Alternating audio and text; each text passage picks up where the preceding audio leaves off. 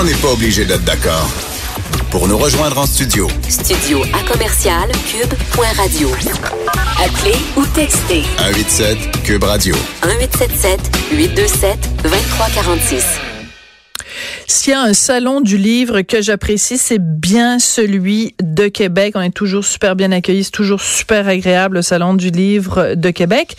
Mais là, mes collègues, nos collègues en fait du bureau euh, d'enquête du journal ont découvert que ben euh, le directeur général du salon du livre de Québec, je sais pas, il a comme découvert qu'il y avait euh, au Bénin une richesse livresque il y, a, une pléthore d'auteurs potentiels absolument extraordinaires au Bénin, ce qui justifie que année après année, il, fait, il y a des fois plusieurs fois par année, il va en voyage au Bénin. Tu sais, es directeur général du Salon du Livre de Québec, puis t'arrêtes pas de dépenser des milliers de dollars pour aller au Bénin. Ben, le gars, il a perdu sa job. en tout cas, il est suspendu pour l'instant euh, suite à, l'enquête de, nos collègues. On va en parler avec Lise Ravary. Lise, bonjour. Bonjour. J'ai envie de dire, là où il y a de l'homme, il y a de l'hommerie. Ah Alors, oui. le, Salon du Livre, le Salon du Livre euh, de Québec, le Salon international du livre, euh, donc, qui reçoit quand même chaque année 290 000 dollars en subvention. Puis on se dit, moi, ça me dérange pas de donner 300 000 dollars de subvention pour un salon du livre, du ben moment que ça va pour l'organisation d'un salon, pas pour payer des voyages à Monsieur Sauvageau, qui est allé neuf fois au cours des douze dernières années au Bénin. Sûrement un endroit formidable, hein? On n'a rien contre. Ben, j'ai rien contre le Bénin. Ben non. Et sûrement des bons écrivains aussi, mais ça me semble un peu exagéré. Neuf fois en douze ans. Je, je, pense qu'il y a anguille sous roche. C'est parce qu'il faut faire attention à ce qu'on dit, puis en même temps, on peut pas s'empêcher. À un moment il faut dire les choses comme elles sont, là. Je veux dire, ben oui. qu'est-ce qui justifie que les paris sont ouverts. La littérature béninoise. Tu sais, va, va sur Wikipédia puis tape littérature béninoise. Et encore une fois, je n'ai rien contre le Bénin. Non, non, non. Ma remarque est tout à fait bénine. Il n'y a aucune. Oh. Voilà. Il n'y a rien de malin, c'est bénin. Bon. Voilà. Mais, mais si, mettons, euh, le directeur du Salon du Livre de Québec allait régulièrement, mettons, en Haïti, on dirait, ben oui, Haïti, il y a une littérature dont on entend parler, il y a une diaspora d'auteurs haïtiens absolument incomparable. Il y a là un, un, un, un, berceau fertile de la littérature francophone, de la littérature internationale. Le Bénin, peut-être moins. Peut-être moins, peut-être qu'il y en a. Peut-être. Peut-être, sûrement. Mais sûrement parce que l'Afrique a connu une éclosion euh, littéraire dans les dernières années. En fait, de, on en parle alors qu'avant on n'en parlait pas. Mais je pense, je sais, je, je, veux pas spéculer là. Euh, L'enquête le dira, comme on dit, mais je crois pas que ça allait grand chose à voir avec ultimement. Peut-être au début, je sais pas. Écoute, c'est tellement abracadabrant, cette histoire-là. Tu dis, non, mais comment, qu'est-ce qui passe dans la tête des gens? Oui, voilà. Imaginer que personne va s'en rendre compte. Oui, mais, mais c'est parce que, bon, il y a, y a ça. Il y a donc Monsieur Sauvageau, Philippe Sauvageau, qui est là quand même depuis 21 ans et qui donc, au cours des 12 dernières années, fait tous ces voyages-là au Bénin. Donc, il y a en effet, qu'est-ce qui, dans sa tête, fait que il pense que personne va s'en rendre compte? Mais il y a aussi tous les gens autour. Comment ça se fait qu'il n'y a pas quelqu'un avant qui a tiré la sonnette d'alarme en disant, regarde, Philippe, tu es directeur du Salon du Livre de Québec. Pourquoi on paierait pour tes déplacements pour que tu ailles au Bénin neuf fois en douze ans? Il y a personne, il y a personne autour qui a, qui la reddition de compte. Moi, c'est là-dessus que j'en ai. À partir du moment où tu reçois des fonds publics, tu as d'abord un devoir de réserve, tu as un devoir de, de l'argent que tu as entre les mains n'est pas ton argent. Donc tu dois être redevable, il y a une reddition de compte et il y a une saine gestion, une gestion que certains appelleraient une gestion de, de bon père de famille là, mais si tu vas neuf fois au Bénin en 12 ans, ça s'appelle pas gérer comme un bon père de famille. Non. Non. Je ne sais pas si on va connaître le fond de l'histoire. Ça va probablement rester euh, confidentiel. C'est pas un élu. Bon, oui, c'est quelqu'un qui avait des, fonds publics, mais disons que le, niveau euh, de reddition qu'on attend peut-être de quelqu'un comme lui, je ne sais pas, est peut-être moindre. En fait, il faut, faut, faut expliquer. il y a des gens qui signent ces notes de frais-là. Ben, c'est ça. avant de te faire rembourser pour euh, un voyage euh, dans n'importe quelle entreprise, euh, je te dis, il faut que tu montes pas de blanche, là. Ben, normalement, oui. Mais ce que je trouve très drôle, c'est que donc, quand il a été questionné par euh, nos collègues, euh, Monsieur euh, Sauvageau, quand il a été questionné au, au, sujet justement de ses nombreux voyages, il a dit, ben écoutez, non seulement oui, j'ai fait ces voyages-là, mais il a dit, ben quand j'étais là-bas, je leur payais la traite. Si on sortait au restaurant, ah là, c'était moi qui payais. Puis là, ben oui, ben c'est sûr, c'était sur le bras. T'es invité sur le bras. Euh, un autre qui a, hein, grand seigneur. Mais moi, ce que j'adore, c'est Nicolas Lachance raconte ça dans le journal. Il dit que quand ils ont confronté Monsieur Sauvageau, il a dit, ben, écoutez, c'est, moi, je fais pareil. Je fais comme SNC Lavalin en Libye. Attends deux secondes, toi, la comparaison de boiteuse de chez Boiteux et Frères. Alors, on, on, juste pour rappeler le contexte, les amis, OK?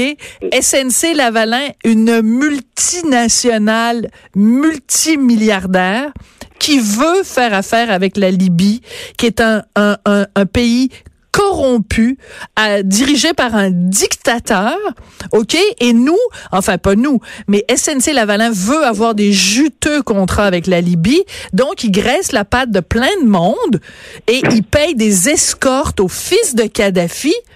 Puis là, t'as le gars qui est à la tête du salon du livre de Québec qui s'en va au Bénin et puis qui paye la traite à des gens au restaurant puis qui dit c'est pareil comme SNC Lavalin en Libye.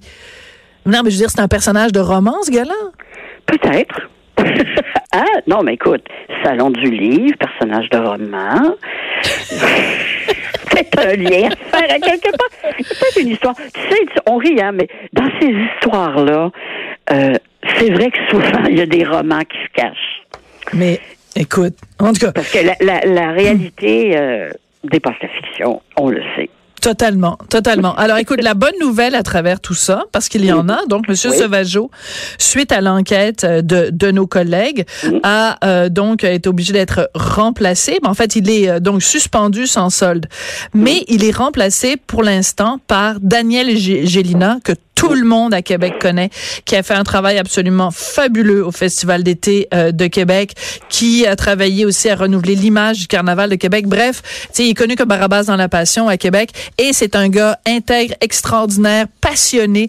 Donc, je suis sûre qu'il va réussir à, à remettre le, le, Salon du Livre de Québec euh, sur les rails. Je suis pas du tout euh, inquiète. Écoute, Lise, il y a un autre dossier dont, on voulait parler aujourd'hui. Bon, on l'a, on en a parlé un petit peu plus tôt. le ministre de la Sécurité publique à Ottawa, Ralph Goodale, a dit qu'il disait oui à la demande de Geneviève Guilbeault, donc euh, une demande d'aide de Québec. Donc, euh, Ottawa va envoyer l'armée pour euh, nos compatriotes et concitoyens qui sont à la veille d'être inondés. et Mario, notre collègue de Cube, a écrit dans le journal de ce matin, écoute, je veux bien là les programmes là pour les gens qui sont inondés, mais il dit carrément que dans certains endroits, c'est devenu une farce. On n'assure plus un risque, on assure une certitude. Et il a raison, Mario, quand on est dans des endroits où c'est inondé trois à cinq fois par décennie, c'est comme, euh, on veut-tu vraiment à chaque fois payer et repayer pour des gens qui ont fait construire si près de l'eau? C'est une excellente question et euh, j'ai comme l'impression avec ce qui s'en vient avec les, inondations qui s'annoncent pire encore que celle d'il y a deux ans. On n'a pas fini d'en parler parce que moi, je suis d'accord avec Mario. de toute façon, de, juste là, tu te dis, ben voyons donc, année après année, ou deux ans, ou cinq ans, euh, bon, on, finit la rénovation, on répare ce qui a été... Oups, là, il arrive le printemps, les eaux montent, et on recommence, et on passe au guichet, puis on recommence. Je sais, il y a quelque chose là-dedans je comprends que les gens aiment avoir des, des propriétés au bord de l'eau. C'est très agréable, sauf en période d'inondation. Euh, mais est-ce que c'est à l'ensemble de la société de satisfaire leur leur désir de vivre au bord de l'eau alors qu'ils sont en zone inondable. Ouais. Moi, je, je comprends pas parce que je, je n'ai jamais vécu une, une inondation, mais ça doit être épouvantable. Quand je vois les images à la télé, là, mon, Ouais. mon cœur serre, là, tu sais, d'être obligé, là. Mm. Tout, il faut tout que t'enlèves, c'est épouvantable. Absolument. Mais, mais, moi, je voudrais pas vivre dans un endroit en me disant, bon, écoute, dans deux ans, trois ans, Ça va être à recommencer. encore. Mais oui. Mais, mais Mario soulève. Mario soulève un point qui est très important, c'est qu'en amont de tout ça, il y a quoi? Il y a des municipalités qui, à un moment donné, ont délivré un permis de construire. Ah, ben Alors, oui. quand tu regardes la belle carte de ta région, là, parce que normalement, tu es un élu municipal, tu es censé avoir ça. Tu as une belle carte dans ton bureau, puis là, il y a des zones marquées en vert, puis il y a des zones marquées en jaune, puis il y a des zones marquées en rouge. Puis rouge, là, ça, c'est les zones inondables. Puis toi, tu es là dans ton bureau, puis tu délivres des permis de construire.